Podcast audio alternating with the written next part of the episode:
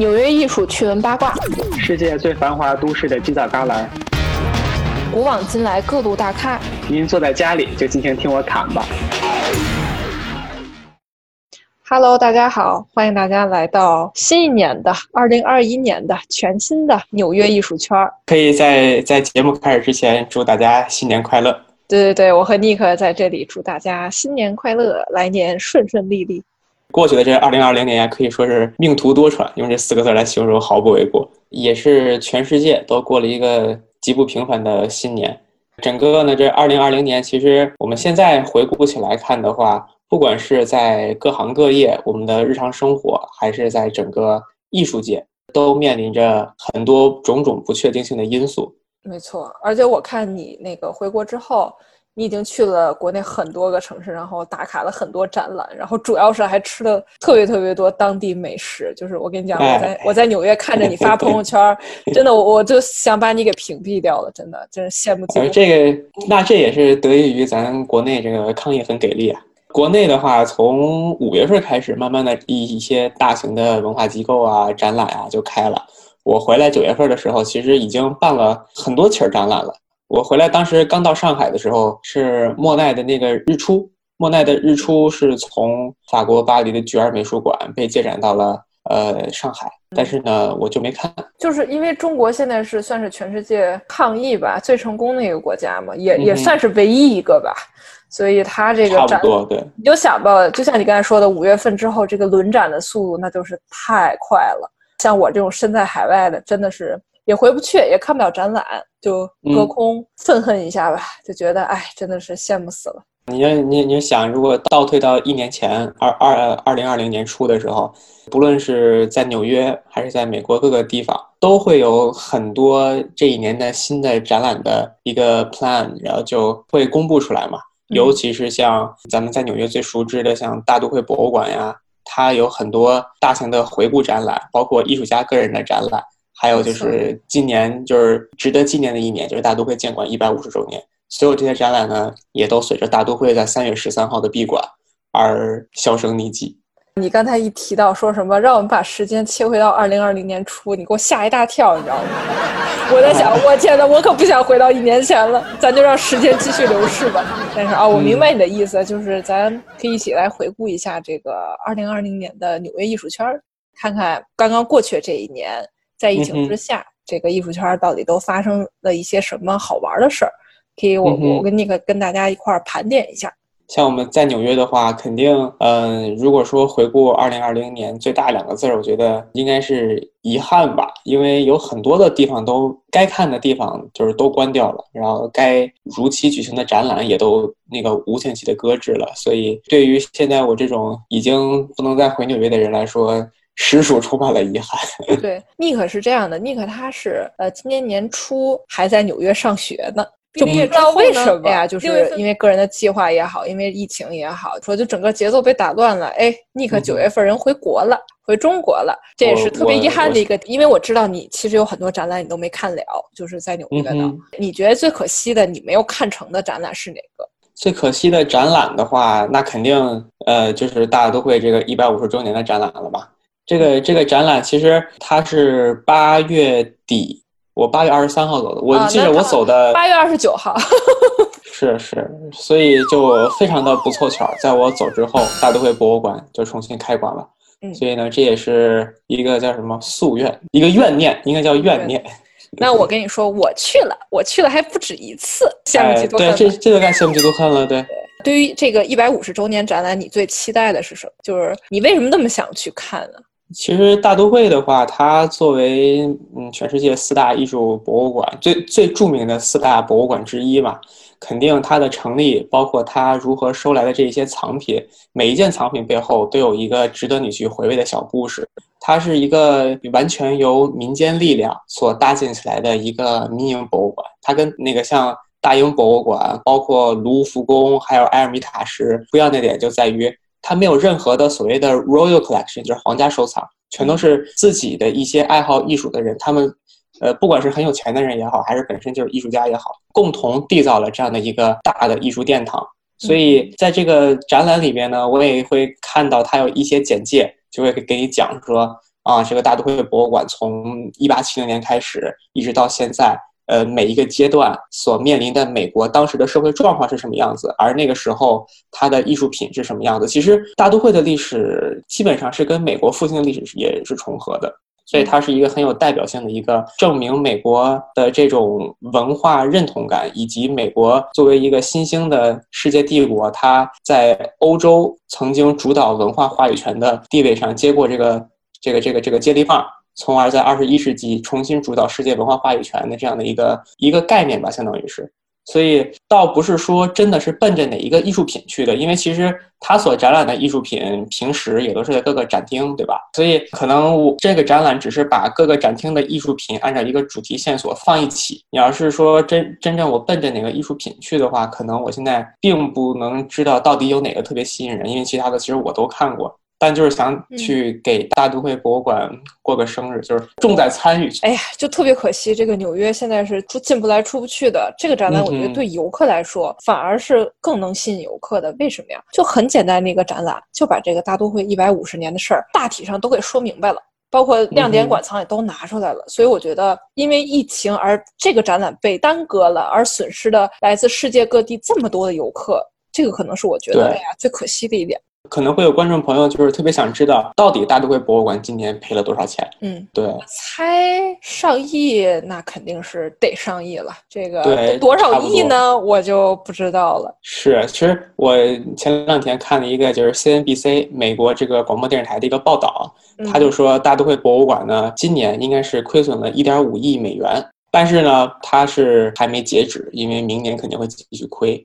它的观众有远远达不到它之前的那样一个数量级，因为美国现在整个国家抗疫都是这样子，所以不可能有大量的外国游客进去。而大都会博物馆有百分之二十八的游客，差不多有七百万人都是外国人，所以这七百万人都来不了。占比了。是啊，但是其实你说美国本地游客在可能未来半年，在疫苗大规模在美国发放打疫苗之之前，我觉得也是很难。现在可能也就纽约以及纽约周边的一些城市啊，呃，纽约周边的一些州的人，哎，才能过来去看这些展览。但是你要说大面积恢复，确实是不太可能。所以你说这种上亿的亏损，真的是元气大伤的感觉。之后能补回来，但是绝对需要一个很长很长的过程，一点点、一点点找补。可能现在这个阶段来看的话，纽约疫情在明年并不会非常，就是在今年二零二一年并不会完全的就消退。但是呢，我们也希望在美国以大都会博物馆为首的这样的艺术机构，能够尽快的脱离他们的现在这种困境的局面，而迎来更多的人前来参观。对，其实那个大都会博物馆除了这个一百五十周年的展览。还有一个，我记得三月份还是四月份，你经常安利我来着，就是那个 李希特的个人展览。对你当时第一次问我的时候，我就觉得，哎，你怎么为什么关注这个展览呢？因为大都会布劳耶分馆，我就去过一回，因为那个地方我就感觉建筑物的确很很奇葩，是吧？对，而且布劳耶分馆已经没了。这个故事的具体故事，我觉得大家可以回听一下我们之前的节目啊。就是我，就几乎在这半年时间吧，我就不停的跟身边所有人提这个。哎，我在疫情前，纽约在疫情爆发后 lock down 之前，封城之前，哎，我去看了李希特的个人展览，就是德国艺术家格哈德·李希特的个人展览哈。然后我先回想一下，我为什么总是吹我这段经历呢？其实我觉得，第一，我时间点卡的太好了，因为 我去的时候是我已经戴着口罩去了，就是。会遭到别人的白眼儿。就当时纽约没有人戴口罩，是在封城前的五六天左右，而且那个展览刚开四天，哦，就是刚开五天，它就被关了。等于基本上我开展的第二天我就去看了。然后四五天之后，它就随着纽约市的封城，它就被关掉了。我觉得这个是很重要的原因，就是我踩准了这个点儿，我就去了。就相当于是你去完之后，它就关门了。是对，就是这个经历，就感觉我可以拿来吹无数遍，因为我我身边很多小伙伴啊、同行啊、艺术爱好者朋友们啊，哎，这展览特可惜都没看成。但这个展览真的是很优秀的一个展览。其实能想得到，应该大都会是想好好的去办一个跟迪希特相关的个人的回顾展，结果呢就遇到了疫情。关于这个展览的更多内容，也欢迎大家回听我们之前的第十期到第十四期节目啊，每一期都大概十分钟左右哈，所以一共大概五十分钟左右。呃，尤其是第十二期的时候，我们特别讲到了这个李希特这个艺术家的故事，包括这个整个的展览故事。其实我一直在说，这个艺术家很神奇，大家喜欢他都是因为始于他作品的颜值，而忠于这个艺术家的才华。所以大家有兴趣的话，我们在这里就不多聊了，欢迎回听一下之前的节目。足不出户逛纽约，带你一起云看展。那像很多的展览，它因为不能在实体去进行了嘛，包括很多跟艺术相关的一些活动，比如说拍卖吧。我觉得可能如果你脱离了这种实体，你不能去亲眼看的话，肯定对于效果是大打折扣的。像很多博物馆，包括那个拍卖行，它都会举行线上的展览跟拍卖。嗯，这个形式还挺新颖。二零年基本上都转到线上了嘛，因为确实你包括中国也是这样，如果这个拍卖大展啊，在这个六月份之前是没有办法进行线下的这种拍品的预览嘛。然后我印象特别深的一点就是佳士得那个有有一次叫 One，就是 Number One 那个 One 啊，四国。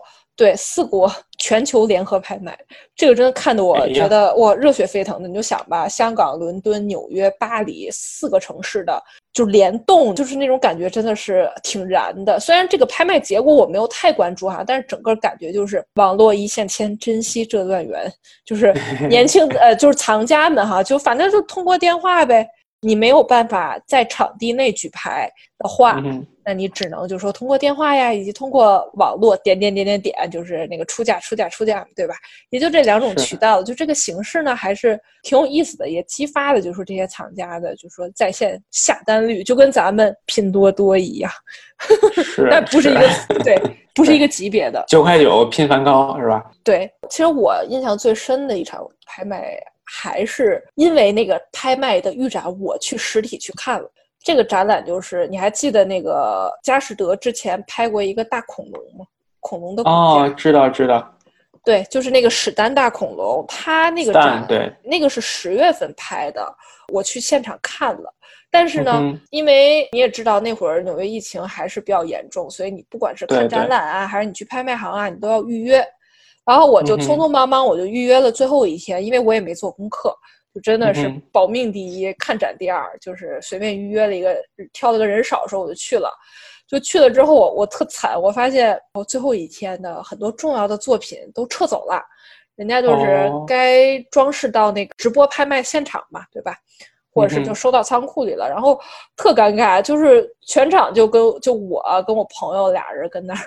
溜溜达达的，剩下全是员工跟那撤作品，然后特尴尬，我俩就溜达。你们两个人成成展品了。对呀，然后我俩就跟那，我我俩就跟那溜达，特丧。然后结果突然一下看见一只大恐龙，给我吓一跳。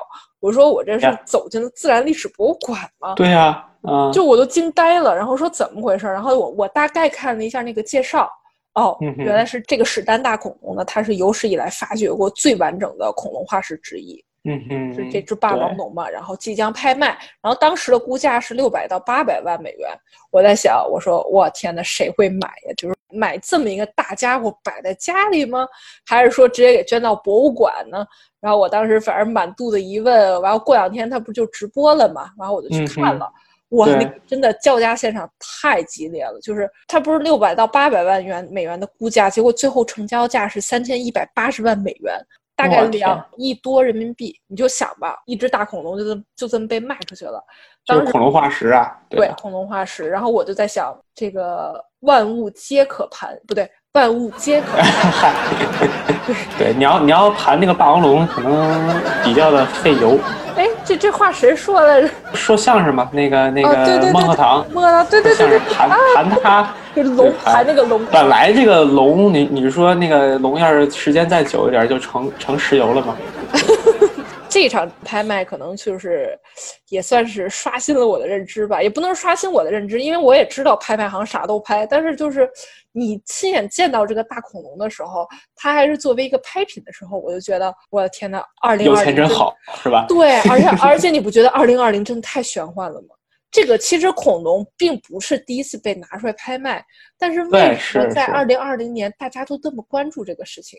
我觉得很神奇，很玄幻。像你刚才说的，我知道的是，一九九七年，当时也是在苏呃，当时在苏富比嗯，是另外的一个霸王龙化石也是被拍卖了。那个霸王龙叫苏苏，嗯，拍的苏，对他他是当时一九九七年啊，当时是八百三十六万美元。呀，那很多了。他是谁拍走的呢？他是芝加哥菲尔德自然历史博物馆。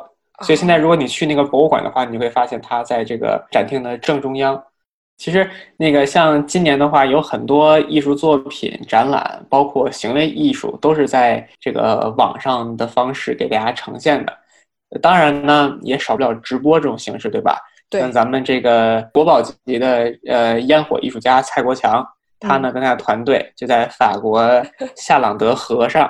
通过这种全球直播的方式，给大家带来了一个白天烟花爆破的项目，叫《悲剧的诞生》。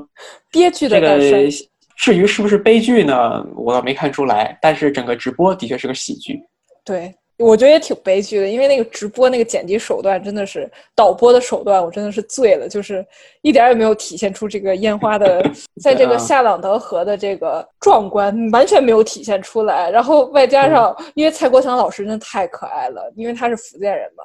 就他有那个口音，然后整个直播在整个三十分钟的直播里吧，他就跟一个小孩一样，因为毕竟这个是他的作品嘛，一边念着诗，然后一边去指挥去发射这些从这个酒桶中发射这个烟花嘛，对吧？就像白日焰火一样，然后特别多的就金句诞生。我看那个微博上有个合集，就是网友们剪的，就比如说他还在这个直播里说出了那种。就是哇，嗯，震撼！什么李白太牛了，什么就这种，哎呀，各种金句出来。我觉得提李白干嘛呢？是是是因为因为他这个是跟酒文化有关嘛，所以他直播的其中有一个 part 就是李白的这个《将进酒》，对对对，会念那个诗嘛，对吧？就是呃，君不见黄河之水。对对是是，对是，他还会去念这个诗，就他因为他有口音，这个绝对不是嘲笑啊，真的是蔡国强老师太可爱了。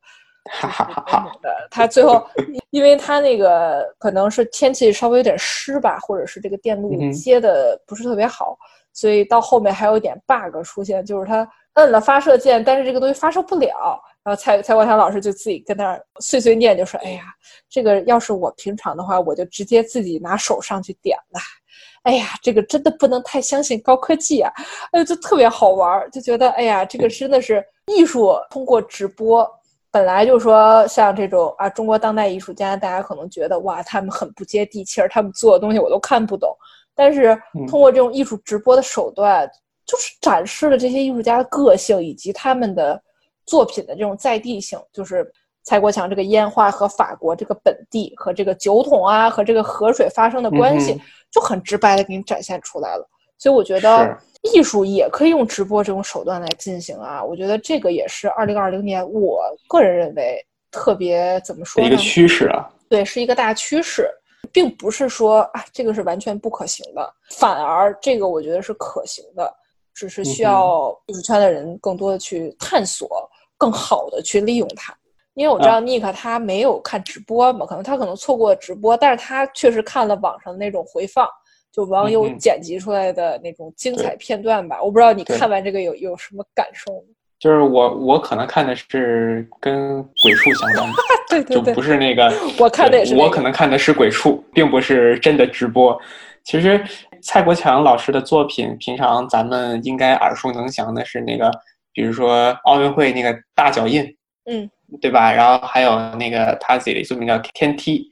这些作品呢，其实同样也都是直播的形式呈现给观众的，但是在夜晚，在夜晚的话，它肯定灯光效果会更好，就是它的这个烟火的效果会更好一点，而且体量应该会更大。就整个这个烟火艺术作品呈现在观众眼前的时候，是一种那种盛大空前的一种繁荣的欣欣向荣的感觉。但是呢，白天你放焰火，就跟那个。白日焰火吗？你就对，就是我不知道你看没看过奥运会一个项目叫飞碟射击，就是一个飞碟过来之后，那个他打那个飞碟，打完飞碟之后，打鸭子那个游戏嘛。对对对，在空中爆了之后，它会有烟，就嘣儿，就这个烟，就是有点像那个点那个窜天猴在天上炸了一样。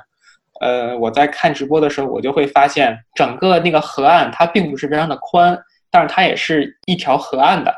呃，这条河岸呢，就感觉你并看不到这个这个这个真正的烟火的这个火在哪儿，就听见声儿嘣，然后一团烟散开，没错，是吧？就战场上的信号弹不过如此。他觉，我觉得就是因为它不够密集，因为其实蔡国强之前在那个上海做那个九级浪，那个也是白天做的，但是它确实效果就很好，因为它的燃放地点很集中，它就拉出彩色的那个烟，哎，那个就特别明显。但法国这个就因为太分散了，我个人觉得是这样。纯从这个直播的这种所展示出来效果来看，我觉得确实不如蔡国强在之前在上海做的九级浪那件作品。其实我觉得聊了这么多呢，就干脆咱们可以对比一下二零二零年的美国和中国艺术圈现状，就是大家都在干什么。但我觉得这个艺术圈呢，并不是特指那个专业的那种艺术圈。其实我也觉得，咱们可以从不同的角度聊一聊。我们既可以从美术馆的角度出发，也可以从像呃艺术爱好者呀、去展览打卡人员的角度，哎，咱们共同来综合的看一下，说，哎，二零二零年这个中美艺术现状到底是什么样的。我是艺术从业者嘛，我在纽约，我在美国。总体来说，美国二零二零年的艺术圈现状就俩字儿：苦逼，就是惨淡啊。纽约艺术趣闻八卦，世界最繁华都市的犄角旮旯，古往今来各路大咖。您坐在家里就尽情听我侃吧。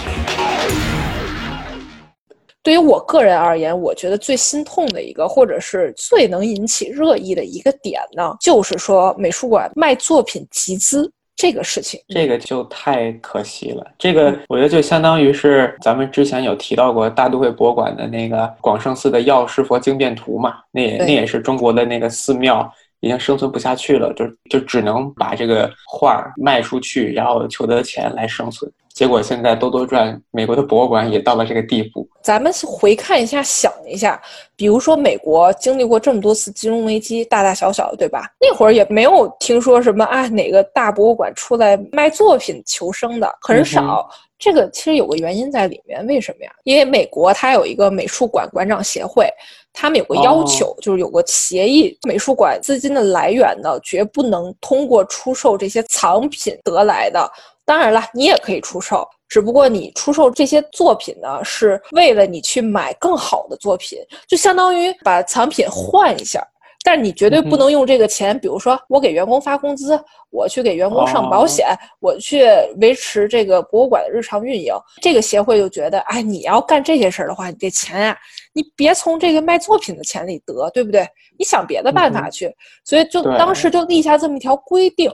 但是美国新冠疫情导致美术馆基本上闭馆几个月呀，闭馆五个月以上，半年了。对对呀，几乎半年了。那怎么办呢？没办法，就是这个协会它没有办法，因为很多美术馆都撑大大小小都撑不下去了，不得不修改规则，就是说算了，那个，那你你们这些博物馆卖作品。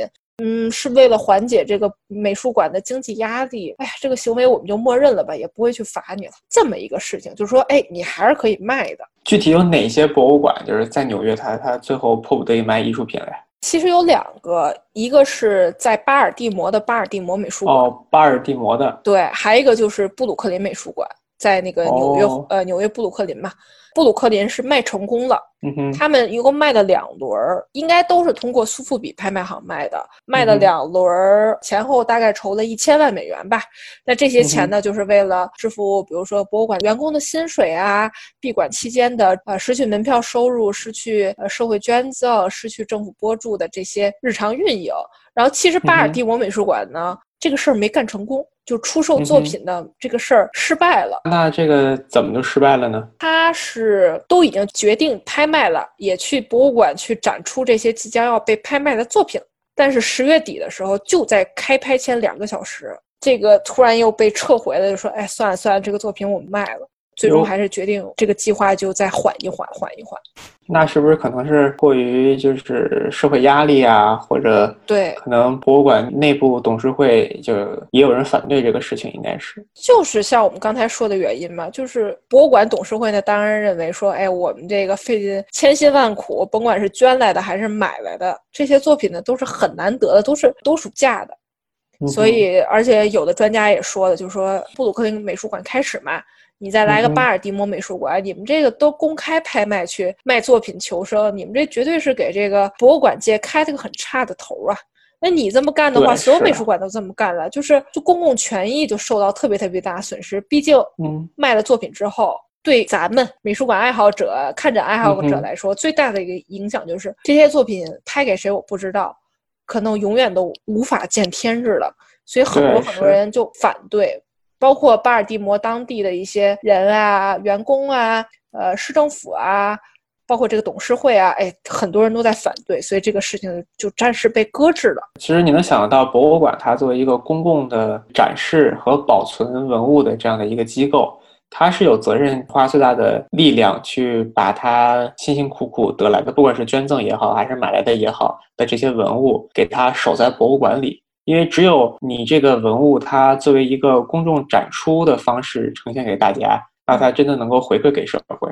但是很多私人藏品，其实，在我们平常讲，可能有一有一些很好的作品，它被拍卖给私人藏家之后，可能真的有可能这一辈子就看不到它了，没了就没了。一对对，没了就没了。就是人家如果私人不想展出的话，你也看不到它，的确是艺术界的一个损失。然后，其实除了美术馆、博物馆之外呢，画廊，纽约的画廊那就更别提了，就是也挺惨的。虽然画廊就完全是一个纯商业的行为嘛。二零二零年，在这个纽纽约以及全美疫情有所缓解的时候呢，画廊的开放时间其实比比美术馆稍微早一点点。像我们刚才提到的大都会是八月底开的，重新开放。画廊其实大概在七月底、八月初就已经陆陆续续开始接受，比如私人预约呀、预约开放啊，就你可以去看了。嗯对对是，因为那会儿你还在纽约，我不知道你当时有没有去任何画廊，最后离开纽约的时候再去看一眼。对，最后的话，我是应该七月份的时候，我当时正好看那个切尔西区那一边零零星星有几个画廊开了，其中最大的画廊就是 David Zorner。嗯，这个画廊它有两个分馆嘛，我就都对我就呃全都预约了去看了看。嗯它的确是限流，一个展厅不能超过六个人还是七个人，但是呢，的确也没什么人去。是整个那个展厅就两三个人儿，然后大家也就是在一个很空旷的地方围着画儿看一看、转一转，的确挺萧条的。但是其他的有很多小的画廊，可能他们更急于去求生存，所以他们就全都开了。嗯，也都是通过预约的方式去进到里边。而且我印象特别深的，其实我圣诞节之前赶在大家都过年嘛，过年之前我还去了一趟画廊。当时我看有一个画廊，我是去看那个马克罗斯科的展，他的展览呢，那火爆啊，是吧？这个你要按一个一个画廊半个小时内只能进六七个人的话，那马上就被预约满了。所以我当时我在网上没有预约到，就那一天全被预约满了。但是我就抱着试一试的心态我去了，然后我就推门进了，人保安问我你有预约吗？我说我没预约上。他看了看，反正那个展厅里没人，他说嗯，那你进来吧。哈哈哈。然后我去看了是是就其实我是想说，就很多人预约了他也不会去。嗯哼，就是特别萧条。而且你想啊，就是目前像我们预约看展的，大部分还都是艺术感兴趣的、买不起作品的人。但你说那些藏家对？这个非常对，就就就对吧就是纯想过眼瘾的人。但是你说那画廊生存不能只靠这些人是吧？他还是得卖是啊作品。说藏家疫情期间都跑哪儿去了？就当然这个事儿，我觉得还挺逗的。怎么说呢？我想一句话总结一下，画廊在疫情期间的生存指南，就完全是追着藏家屁股后面跑。为什么呀？你想，藏家他说白了，有钱人嘛，他在世界多地都有房产。我纽约当时三月份爆发新冠疫情，它不是最严重的地方吗？行，那你对啊，是，我跑，我跑到滨州，我那儿有别墅。我跑到那个纽约长岛，嗯，长岛就是在海边嘛，就是它是一个单独的一个长条形状的一个地地。对对是。我到那儿，我夏天我靠着海，它它不香吗？嗯然后画廊就说：“我的天呐，这个藏家也不愿意进城了，也不愿意花钱买作品了，也不愿意看作品，那怎么办呢？”对呀、活不下去了，这个。画廊就追在藏家后面，就比如说我把画廊开到了长岛，我把画廊开到了迈阿密，我把这种呃临时的这种 pop up 画廊开到了瑞士，就是看一下吧，哪有钱人多，画廊就把这个无论是临时租一个地方啊，还是就永久购置一块地啊，我就把画廊开到那儿，我把作品运到那儿。藏家们下楼就可以选作品，这样的话，哦我卖作品我才能生存，那这是贴心服务啊，这个真的是贴心。画廊肯定它是要以，就是它它的最终目的其实是盈利嘛，所以他肯定是要完全的去服务于他的客户们。如果这一单签下来的话，可能就没准一两单就能够吃一年的了。是的，画廊运营可以保持嘛？二零二零年美国大选不是已经过去了嘛？基本上对对，拜登已经是这个当选总统了。这个事儿对于艺术圈来说是一个普天同庆的大事儿，因为之前是因为我之前就是在川普当选之后嘛，我记得很多艺术圈的人在反川普，是就是他们可能会因为川普的有一些艺术政策呀，包括川普自己本身，他对于艺术看的并没有那么那么的重，所以对于艺术有很多的资金应该是就没批。但具体就是美国艺术圈，你说为什么他这么讨厌川普呢？这个具体原因，我特别想引用一个专家的一段文章，是吴可嘉教授他在这个英国《金融时报》上发表的一篇文章。这个文章的名称就叫《川普震荡美国艺术市场》。这个文章是一二零一七年的文章，几乎是在川普当选一年之后吧。他在文章中总结了几点，第一个就是说白了就是对这个人的讨厌，对，这是这是纯讨厌。第二个就是川普就是想降低这个美国的个人所得税。那这个东西呢，就是对于那种高净值人士来说，本来他们的税收抵扣可以，比如说把抵扣的那部分我捐给大都会美术馆，我捐给啊非营利性艺术机构，等于我把这个税收优惠给你降低了，甚至给你取消了。那这个对于哦馆啊、美术馆行业，我收不着钱了，这不是个很大的打击吗？对对，就是他富人如果想把钱，包括艺术品捐到美术馆的时候，自己得不到什么实惠了，所以富人就选择不会去捐，不会去捐的话，那美术馆就没有钱。还有一个就嗯是川普就公开的多次的在各种场合就说，这个我要削减或直接取消美国国家艺术基金以以及国家人文基金这两个联邦的这个基金。联邦机构嘛，然后这两个机构说白了，虽然说你确实，呃，每年好像就三亿美元的预算，对于整个这个美国一点一万亿美元的这个年度支出来说，是很小小的一个部分。但是对于美术馆来说呢，其实还是挺重要的。有这笔钱总比没这笔钱好吧？所以你说他就多次就说我要取消这个，就这个就特别招艺术圈人的恨。其实这个也能说明一个情况，就是说，在川普的这个政治格局里啊，艺术真的是不太重要的。就对，还不是他，对他，呃，他本身就对，就就觉得艺术是一个华而不实的，既不能给你带来更多的收益，反而还艺术艺术圈儿在一块儿有很多，嗯、就是小很敏感九九的艺术作品。对啊，我给你钱，你还通过艺术作品来反对我，那我何必？就是得不偿失的。说白了，二零二零年川普下台，就是对于艺术圈人人士来说，还是比较普天同庆的一件事儿。普天同庆，对哎，就只是在艺术这个方面哈。嗯哼，虽然虽然咱们是纽约艺术圈儿哈，聊了这么多美国艺术圈儿的事儿，但是二零二零年我特别想，就是在咱们最后聊的这块儿，我特别想把这个话题切回到中国。为什么呀？嗯哼，中国现在太让人羡慕。尼克之前也去了很多，比如说展览啊、艺博会啊，在中国哈，我觉得尼克可以跟、嗯你可以跟大家聊一聊，就就是分享一下你的观展体验。在国内的话，从五月份儿各大美术馆、文化机构都陆陆续续都开放面向观众之后呢，我也去过几个展览，其中最大的就是上海的这个艺博会。艺博会就是上海的 Art 零二幺，在这个上海这个展览馆开的，还有就是西安艺博会。这两个博览会呢，可谓是这个场面很壮观、很宏大。因为当时就是我在纽约的时候，我也经常会参加这种艺博会。最有名的，我们之前提到过这个军械库，包括这个 TFAF。如果说单凭体量上来讲的话，上海的艺博会一点儿都不输在纽约的这一些艺术博览会。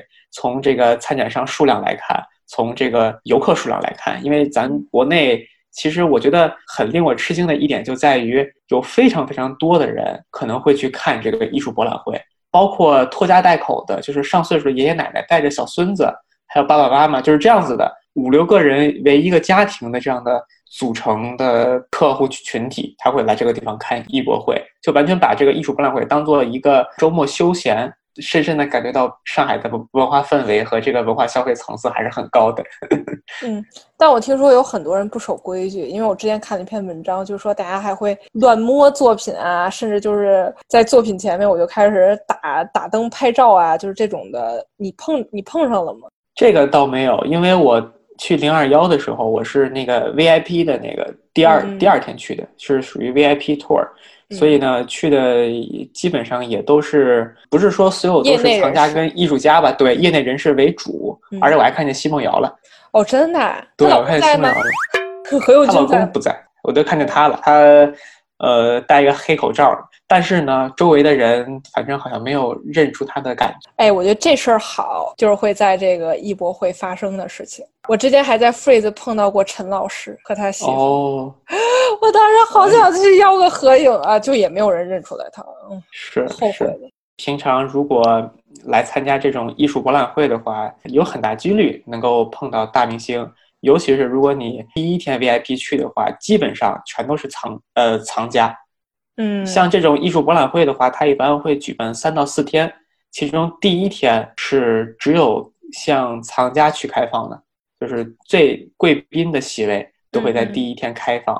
这些藏家呢，他们去会首先去选艺术品，所以等你第二天、第三天再去的时候，你就会发现很多艺术品上面都会贴了一个小红圆点儿。对，贴小红圆点儿的，对对，说明就被卖掉了。如果你是一个藏家的话，你肯定是想首先去亲眼目睹这些艺术品，并且选择自己最开就是自己最喜欢的，不然的话被别人买走了就不好了。是的，所以就是你越提早去，你越能够看到的最好的艺术品就越多，不然的话，就就跟你之前说的似的，去这个佳佳士得，结果看到都撤展了，是吧？是的，对，就就就很可惜。今年十一月初的这两个艺博会的话，其实来了很多大的艺术厂商，包括刚才我们提到这个 David Zwirner，还有高古轩画廊，还有很多呃全世界各地的知名的画廊也都来了。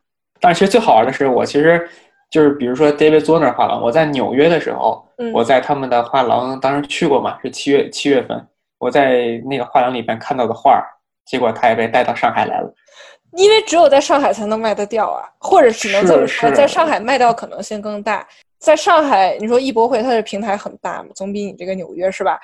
呃，封城，别人出不来进不去的这个情况要好很多。你可以面对来自世界的藏家，国外各大画，就是全世界各各呃各大画廊，他们都会把自己看家的这些艺术品都拿呃都拿过来展出。因为艺博会的话，其实今年在全世界各地也都被搁置了，但是上海这个应该是算今年唯一的一个吗？是疫情爆发后疫情爆发后，对唯一的一个。首两个吧，对，就是因为上海嗯是中国是唯一一个可以开放这个线下活动的，没有之一，就是唯一，它是唯一的。所以，所以就是它的条件得天独厚。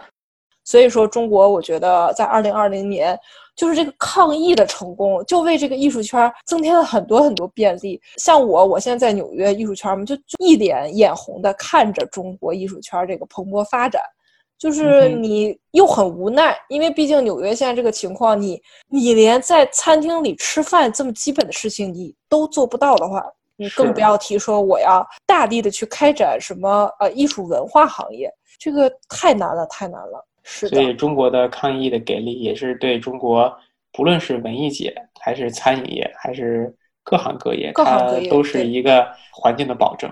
是的，所以哎，就这么跟你聊完，我真的是酸酸，就是心里好酸哦。哎，好羡慕好恨哦所以就是希望纽约二零二一年能够给点力呗。是的，纽约有华尔街和纽交所，有自由女神像和常青藤校园。有被华丽开幕式充斥的上百间画廊，叫价声不断的世界顶级拍卖行，数十间藏有大量艺术珍品的美术馆。纽约既有百老汇的经典舞台剧，也有街头艺人各类的精湛表演。每天成千上万人穿梭于纽约肮脏的地铁，各色的涂鸦艺术与时代广场的霓虹灯一样绚丽耀眼。顶级米其林餐厅和两美元的披萨店相隔只有几步远。浏览完古董店的胸针，出门就是站满各色时尚达人的潮牌店。这就是纽约，让我们和您一起盘盘纽约艺术圈儿。这就是纽约，让我们和您一起盘一盘纽约艺术圈儿。